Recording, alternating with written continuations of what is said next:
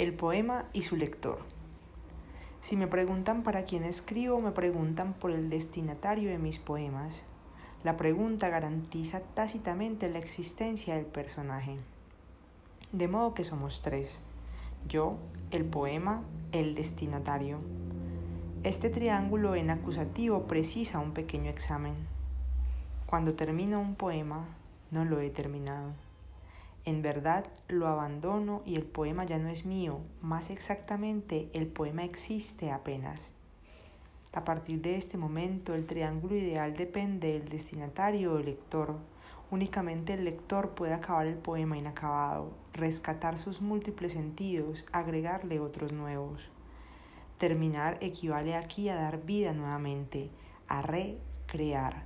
Cuando escribo jamás evoco un lector. Tampoco se me ocurre pensar en el destino de lo que estoy escribiendo. Nunca he buscado al lector, ni antes, ni durante, ni después del poema. Es por esto, creo, que he tenido encuentros imprevistos con verdaderos lectores inesperados, los que me dieron la alegría, la emoción de saberme comprendida en profundidad.